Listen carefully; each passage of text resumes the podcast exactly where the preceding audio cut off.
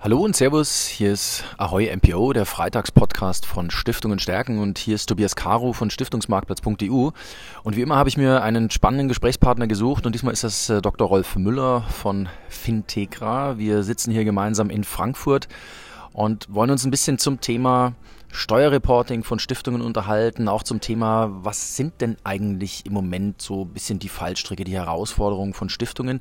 Ähm, und ich habe mich natürlich auch im Vorfeld einfach mit ihren Tools, äh, mit ihrem Vorgehen ein bisschen auseinandergesetzt. Und ähm, mich interessiert zuerst mal, was ist so Ihre Einschätzung von den Herausforderungen von Stiftungen? Was, was treibt die um, beziehungsweise was sollte sie momentan umtreiben? Hallo Herr Caro, ich freue mich sehr, dass ich heute bei Ihnen sein darf. Ja, ich glaube, dass die Stiftungen, wir hatten ja vorhin auch schon darüber gesprochen, in einer äh, absolut dramatischen äh, Phase sind, äh, durch eine äh, wirklich außergewöhnliche der Entwicklung des Zusammenlaufens von verschiedenen Entwicklungslinien. Ähm, einerseits ähm, ein Thema, was Sie rauf und runter überall hören, dass eben die äh, kalkulierbaren Erträge wegbrechen, ähm, dass aus dem heraus dann äh, auch zunehmend keine Mittel mehr da sind, um die Stiftungszwecke zu erfüllen. Ähm, auf der anderen Seite dann die Notwendigkeit, äh, wenn Sie die Wirtschaftszusammenhänge ansehen und verfolgen, die aus meiner Sicht die nächsten 10, 15 Jahre so bleiben werden, äh, dann müssen Sie immer mehr strukturiert in Depots gehen, dann müssen Sie in Aktien gehen, äh, in Fonds, die aktienlastig sind, um dann überhaupt noch ähm, einigermaßen vernünftige Renditen zu erwirtschaften. Das ist für die, für die Stiftungen natürlich eine eine unglaubliche Veränderung. Das ist ja ähm, ein, ein, ein, ein Paradigmenwechsel, wenn Sie so wollen, ohne Gleichen, äh, nachdem er über Jahrzehnte hinweg über Festgelder, über ähm, Anleihen dann äh, über die sicheren Coupons, wenn Sie so wollen, äh, dann diese Mittel verfügbar hatte, um dann die Stiftungszwecke auch dann realisieren zu können. Mhm. Und was wir eben vom Markt wahrnehmen und deswegen auch die Produkte, die wir entwickelt haben, die zunehmend auch von Stiftungen aufgegriffen werden, äh, dass eben diese äh, dieser unglaublich große ähm, administrative Aufwand, den Sie bei Wertpapierdepots haben, wenn Sie nach HGB Rechnung legen, was die meisten Stiftungen machen, äh, dann durch eine automatisierte Lösung dann ersetzt wird, dass eben dann auch für die Erfüllung der Stiftungszwecke noch was übrig bleibt nicht? und das nicht der, der Mehrertrag, den Sie dann durch die Anlage in Aktien erwirtschaften, äh, dann über erhöhte Kosten, äh, Kosten dann aufgefressen wird. Mhm. Und wir reden ja nicht nur über die Veranlagung in Aktien, sondern wir reden einfach darüber, dass Stiftungen ein Stückchen breiter diversifizieren insgesamt, ähm, dass sie einfach den Marktgegebenheiten Rechnung tragen, dass wir einfach jetzt die nächsten 10, Sie haben es jetzt gesagt, 10, 15 Jahre womöglich mit Nullzins oder einem sehr, sehr, sehr, sehr niedrigen Zinsniveau rechnen müssen. Mhm. Das heißt, wenn ich das dann übersetze, wir müssen uns auch ein bisschen als Stiftung nicht nur auf die Kapitalanlageebene bewegen, sondern auch auf die Tool-Ebene, also mit welchen Werkzeugen ich meine Stiftungspraxis ähm, bearbeite, beziehungsweise wie ich diese bestreite. Ähm, ihre Tools setzen, und sie heißen Steuerreporting, setzen beim Thema Buchhaltungsaufwand ähm, in einem Stiftungsvermögen an. Holen Sie uns da mal ab. Ähm, wenn ich Ihre Beiträge richtig gelesen habe, dann muss eine Stiftung viermal einen Beleg anfassen. Sie bewegt sich in eine sogenannte Buchhaltungsfalle, so haben Sie es genannt. Holen Sie uns mal ab. Was ist das? Äh, muss ich davor Angst haben? Beziehungsweise, äh, wie, wie, wie gehe ich da zuerst ran an das Thema? Ja, Angst, Herr Caro, braucht man da jetzt äh, sicherlich nicht haben, aber man soll sich einfach vorbereiten. Ähm, das Thema hat nicht nur die Stiftung, äh, das haben auch Unternehmen, also die jetzt dann in Wertpapierdepots gehen, äh, die dann, wie Sie sagen, breiter diversifizieren, äh, die aber vielleicht, ähm, wenn ich das so sagen darf, etwas besser vorbereitet sind, vielleicht noch als ein Unternehmen, was jetzt dann diese administrative Handhabung angeht, die aus dieser Buchhaltungspflicht heraus einfach kommt. Und da ist es so, dass eben sehr viele Stiftungen äh, auf dieses Thema jetzt dann nicht vorbereitet sind mhm. und äh, dann im Alltag äh, dann schon gelegentlich etwas äh, überrascht werden jetzt von den Auswirkungen dieser, äh, dieser systemimmanenten Komplexität einfach. Nicht? Wenn Sie ein Depot haben, ähm, mit Aktien, mit Fonds, mit ein paar Anleihen äh, und dann nach HGB Rechnung legen, dann ist es so, dass Sie jetzt hier verschiedene ja, ähm, administrative äh, Themenstellungen abbilden müssen. Sie müssen Kurse raussuchen, Sie müssen die einzelnen Anlagen, äh, die Sie gewählt haben oder die der Vermögensverwalter ausgesucht hat, äh, die müssen Sie dann verbuchen, die müssen Sie klassifizieren. Äh, da müssen sie überlegen, ob sie abschreiben oder nicht und äh, das Ganze dann auch steuerlich deklarieren. Äh, und an der Stelle kann man ansetzen, denke ich, bei der Stiftung, wenn Sie so wollen, ähm, weil die Stiftung das Thema historisch bedingt mit der Steuer ausblendet. Warum? Äh, weil sie äh, im Regelfall gemeinnützig ist und äh, dann die Steuerdimension komplett ausgeblendet wird. Das ist naja auf der anderen Seite heutzutage etwas schwierig, weil sie in Teilbereichen, ähm, vor allem was die Kapitalertragssteuer angeht, äh, seit einigen Jahren umdenken müssen. Beispiel Investmentfonds. Äh, da haben sie auch bei der gemeinnützigen äh, Stiftung dann von der Bank her einen regelmäßig zu hohen Kapitalertragssteuereinbehalt. Mhm. Also furchtbar technisches Thema, mhm. Entschuldigung, aber äh, muss halt auch mal sein weil die Stiftung eben immer davon ausgeht, dass sie von der, von der Ausschüttung her Fonds, Aktie, äh, Anleihe und so weiter alles brutto äh, wie netto bekommt, mhm. vereinfacht gesagt. Das ist natürlich seit einigen Jahren so nicht mehr richtig. Einerseits haben sie äh, bei den Investmentfonds äh, von den Banken ja eine Teilfreistellung, die auf den Privatanleger abstellt. Äh, und die Stiftung ist ja komplett steuerfrei. Also ähm, kann dann, wenn Sie so wollen, hier die Kapitalertragssteuer zurückfordern, muss sie aber auch zurückfordern. Nicht? Das zweite Thema auch noch weitgehend unbekannt, dass sie eben bei Aktien die Kapitalertragssteuer, die einbehalten wurde, nur dann zurückbekommt, wenn bestimmte Behaltefristen ähm, eingehalten sind. Mhm. So, und das sind Dinge, die bei den Stiftungen so langsam ankommen. Sind das die berühmten Behaltenachweise? Das heißt, ich muss die Aktien über eine gewisse Zeitdauer hinaus halten. Richtig? Ja, exakt, genau, Herr Caro. Äh, das kommt aus einer ähm, ja, ähm, Geschichte, die nennt sich Cum-Ex. Haben viele wahrscheinlich äh, so in äh, etwas zwiespältiger Erinnerung oder haben das so abgespeichert. Und wo eben jetzt mit den Aktien da viel Schindluder, auf Deutsch gesagt, dann auch getrieben wurde, mit Kapitalertragssteuer, doppelten Erstattungen und so weiter. Und äh, da hat der Gesetzgeber für alle Unternehmen letztendlich vorgeschrieben, dass eben äh, bei ähm, Ausschüttungen auf Aktien dann eine bestimmte Mindestbehaltedauer eingehalten ist.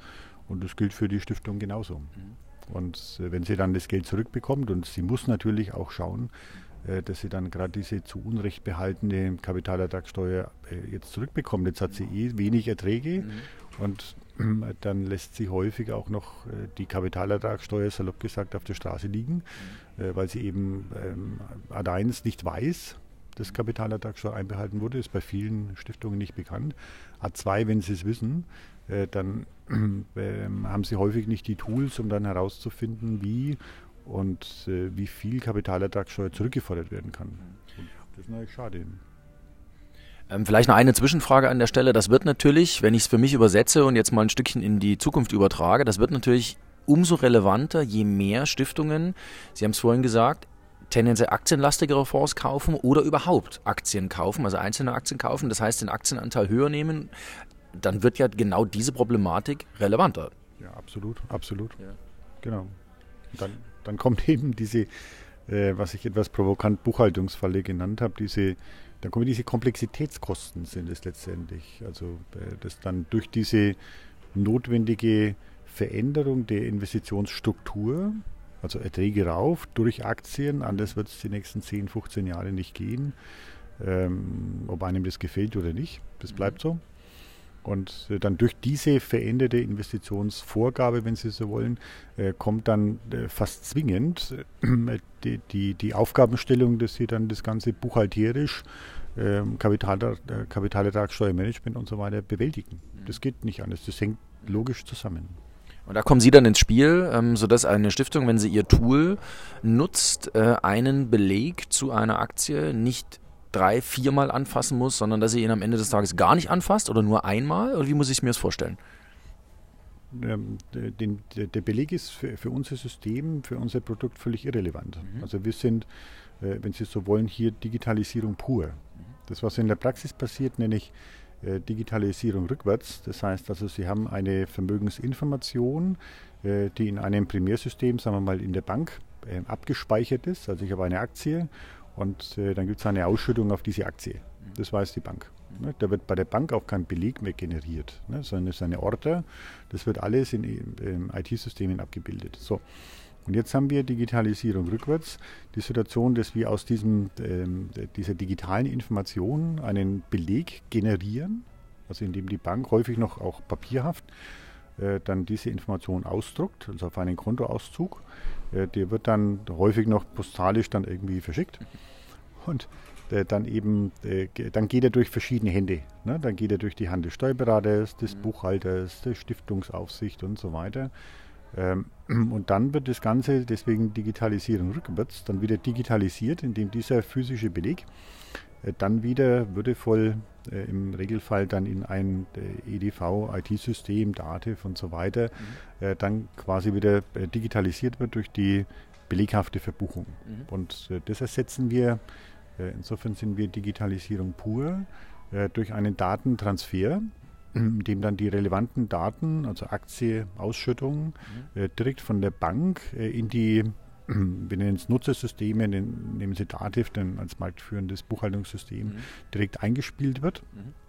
Das funktioniert aber natürlich nur äh, über äh, unsere äh, Finanzdatendrehscheibe, wenn Sie so wollen, Fintegra, äh, indem wir in einem ersten Schritt diese Informationen von der Bank äh, zu uns äh, einspielen, also importieren, wenn Sie so wollen und dann in unserer Datenbank so strukturieren und dann auch datentechnisch veredeln durch Kurse, durch Währungsinformationen, durch Vorklassifikationen, dass sie das Ganze, äh, das können Sie sich so vorstellen wie ein Datenpaket, mhm. ne, was dann speziell zusammengebastelt wird von uns und was dann so ähm, konfiguriert wird, dass es dann in Datev exportiert werden kann über unser System, äh, sodass Sie quasi diesen Belegvorgang komplett überspringen. Macht das eine Stiftung auch insgesamt schlagkräftiger, wenn es jetzt um so Themen geht wie zum Beispiel Controlling? Ich könnte mir vorstellen, dadurch, dass die Wege ja über die digitale, Sie haben es jetzt gerade gesagt, Finanzdatendrehscheibe, ähm, relativ kurz sind, ist man auch relativ schlagkräftig, wenn es ums Controlling geht, weil man natürlich sein Portfolio zeitnäher verfolgen kann, als wenn erst irgendwelche Belege irgendwo eingepflegt werden müssen. Oder bin ich auf dem Holzweg? Ja, nee, Sie sind schon auf dem richtigen Weg.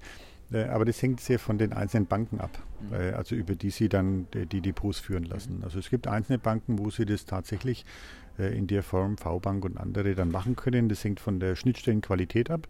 Und dann gibt es eine Reihe von anderen Banken, wo das in der Form von der Datenqualität nicht so geliefert wird. Aber prinzipiell ist es völlig richtig, was Sie gerade gesagt haben. Und es ist letztendlich unser äh, unser Fintegra Traum jetzt offen gesagt nicht nur für Stiftungen, aber eben auch für Stiftungen, äh, dass sie eben über diese Finanzdrehscheibe äh, dann in, dem, äh, in der Lage sind, äh, dann diese Finanzinformationen, Kurse, Verkäufe, Gewinne, Ausschüttungen und so weiter, äh, also was sie auch mit Recht dann in diesem Bereich Reporting, Controlling verorten, dann auch durchgängig nutzen können, ohne, dass sie dann eben den Beleg das Beispiel, was wir vorhin hatten mit der Buchhaltungsfalle, können Sie erweitern, dann fünfmal, sechsmal, siebenmal in die Hand nehmen, äh, weil Sie dann auch äh, für interne Zwecke, interne Revision, weil Sie dann für Vermögenscontrolling das alles nochmal raussuchen müssen und nochmal in ein anderes System reingeben. Also äh, praktisch Finanzdrehscheibe, Fintegra, Daten rein, strukturiert und Daten raus in beliebig viele, also N-Nutzungssysteme, wenn Sie so wollen. Das ist die die Kernidee von Fintegra. Ja, also für mich steckt da relativ viel Reputationsplus auch für eine Stiftung drin, weil sie verwendet ihre, also sie, sie, man geht natürlich davon aus, dass sie dieses, das Vermögen professionell verwaltet, aber sie kontrollt dann auch, beziehungsweise reportet auch deutlich professioneller auf einem deutlich höheren Niveau. Ja. Und da steckt für mich ein, ein, ein, verstecktes Reputationsplus drin, weil das natürlich von außen, von potenziellen Stakeholdern, auch von Spendern, vielleicht von Begleitern, von Unterstützung der Stiftung eigentlich nur als positiv wahrgenommen werden kann, wenn solche Tools genutzt werden, wenn damit Aufwände reduziert werden, die dann wiederum Zeitbudgets freischaufeln, die gegebenenfalls für die Zweckverwirklichung zur Verfügung stehen, oder? Also das ist jetzt vielleicht ein bisschen sehr ideell gesprochen, aber so vom Prinzip her müsste man da eigentlich an der Stelle rauskommen das ist gar nicht so ideell, sondern das ist absolut real. Mhm. Und äh, da können Sie auch durchaus weitergehen. Äh, das geht ja auch in die Organhaftung, äh, also die mhm. Verantwortung der ähm, tätigen Personen jetzt für die Stiftung rein. Nicht? Nehmen Sie wieder dieses Beispiel von vorhin, Herr Caro, mit der ähm, Erfüllung dieser Behaltenachweise. Äh, das ist bei den, bei den Stiftungen noch gar nicht angekommen. Aber die müssen ja bis zum 10. Januar äh, des Folgejahres für das Vorjahr Kapitalertragssteuer nachdeklarieren und nachzahlen. Und äh, wenn sie das nicht machen, das wird jetzt auch von der Finanzverwaltung nach einer relativ langen Schonfrist, wenn ich ehrlich bin, das Gesetz gibt es seit 2016, äh, jetzt auch aufgegriffen, dass das Ganze äh, dann auch von den äh, Vorständen, von den Stiftungsräten dann auch mit begleitet wird. Es geht ja in das Compliance-System letztendlich der Stiftung rein. Und da ist es so, wenn Sie sich das mal vergegenwärtigen, Sie müssen am 10. Januar 2021 für das Jahr 2020 deklarieren, ich habe so, so und so viel Euro Kapitalertragssteuer dann irgendwo äh, nachzuzahlen, weil die eben zu Unrecht nicht einbehalten wurde, weil die Frist einfach nicht eingehalten wurde. Das schaffen sie nur über ein digitales System. Mhm. Alles andere ist, äh, wenn ich ehrlich bin, äh, überhaupt nicht machbar, dass sie dann äh, am Anfang des Folgejahres händisch beleghaft äh, das alles nachvollziehen. Das kann kein Mensch. Auch eben, weil die ähm, Abläufe jetzt da bei den Stiftungen ähm, da auch nicht, nicht synchronisiert sind, mhm. nicht? weil sie dann diese Belege, die sie jetzt dann viermal in die Hand nehmen, äh, die könnten sie, wenn ich ehrlich bin, schon auch nur einmal in die Hand nehmen. Aber da, dazu müssen Sie dann diese verschiedenen Notwendigkeiten der, der Informationen, die Sie aus dem Beleg rausziehen, äh, dann einmal in die Hand genommen, in drei, vier verschiedene Systeme eingeben. Mhm. So, das macht aber auch keine Stiftung. Äh, weil das im Regelfall einfach zwei, drei, vier verschiedene Abteilungen sind, Personen sind in der Stiftung die mit diesen Themen befasst sind. Die Person 1 macht die Buchhaltung, die Person 2 macht dann irgendwann die Steuerthemen, äh, die Person 3 macht äh, dann irgendwie die Fragen der Stiftungsaufsicht und die Person 4 macht dann irgendwann mal die Stiftungs Umschichtungsumlage oder ähnliche Dinge, nicht? Äh, also, ähm, und äh, wenn Sie das nicht synchronisiert haben, was selten der Fall ist oder eigentlich nie der Fall ist, dann haben Sie tatsächlich diese Buchhaltungsfalle und äh, da kommen Sie nur durch diese, diese Automatisierung überhaupt raus. Und das mit der Kapitalertragssteuer, das wird in den nächsten ein, zwei Jahren, das ist absolute Branchenmeinung, das wird ein sehr, sehr großes Thema werden, weil eben die Stiftungen, auch die Organe einfach verpflichtet sind. Das Gesetz schreibt ihnen vor, bis zum 10. Jänner muss nachdeklariert und gezahlt werden. Dann einfach diese Compliance-Systeme dann zu schaffen. Letzte Frage an der Stelle und äh, die können wir, glaube ich, auch schnell beantworten. Das trifft tatsächlich jede der gut 23.000 gemeinnützigen Stiftungen. Das heißt, da wird keine Ausnahme gemacht im Sinne von, also für Stiftungen bis 500.000 Euro Stiftungsvermögen ist es nicht relevant, sondern es ist für jede Stiftung tatsächlich relevant, so sie auch nur eine einzelne Aktie hält. Dann muss bis zum 10. Januar des Folgejahres der Behaltenachweis erbracht werden, richtig? Na, vorausgesetzt, insofern relativiert sich das Thema ein bisschen für die 23.000 Stiftungen, glaube ich, sind, sagten Sie, äh, dass sie einen Freibetrag haben von 20.000 Euro. Okay. Also der, der muss äh, richtig an, an praktisch Brutto, Bruttoerträgen aus den Aktien, mhm. äh, der muss überschritten sein. Aber okay. depotübergreifend, äh, sodass Sie dann eben auch bei der einzelnen Depotbank äh, da äh, im Zweifel diesen Kapitalertragssteuereinbehalt dann haben, also wo Sie es zurückführen müssen oder wenn Sie eben Freistellungsbescheinigungen dann hinterlegt haben, eben keine Kapitalertragssteuer einbehalten wurde. Aber letztendlich maßgebend sind die Bruttoerträge aus den Aktien und Genussscheinen. Äh, wenn die über 20.000 Euro liegen, äh, dann geht es in die äh, Deklarationspflicht. Und da reden wir über die Dividenden. Mhm. Ne? Genau, okay. Ähm, Dr. Rolf Müller, vielen Dank. Ich äh, habe für mich aus dem Gespräch ähm, einiges wieder gelernt. Ich glaube, das ist auch äh, was, was die Stiftung, wenn sie das, sich den Podcast angehört haben, äh, sagen werden. Ich glaube, dass der Pflichtenkatalog für Stiftungen kleiner wird in den nächsten Jahren. Ich glaube, von dieser äh, Hoffnung kann man sich verabschieden. Es wird tendenziell nicht weniger umfangreich, ähm, aber es gibt eben Tools, die einen an ganz bestimmten Stellen entlasten. Sie haben uns Ihr Tool vorgestellt, Ihr ähm, stiftungsorientiertes Steuerreporting. Ähm, vielen Dank dafür. Ähm, Sie finden weiteres zum Thema ähm, Steuerreporting beziehungsweise auch natürlich zum Thema Kapitalanlage, Voranlage von Stiftungen bei uns auf dem Blog auf Stiftungen stärken. Ich danke Ihnen sehr. Wenn Sie Anregungen, Fragen, Kritik haben, schreiben Sie mir an t.caro.stiftungsmarktplatz.eu. Tschüss und auf bald, Ihr Tobias Caro. Tschüss.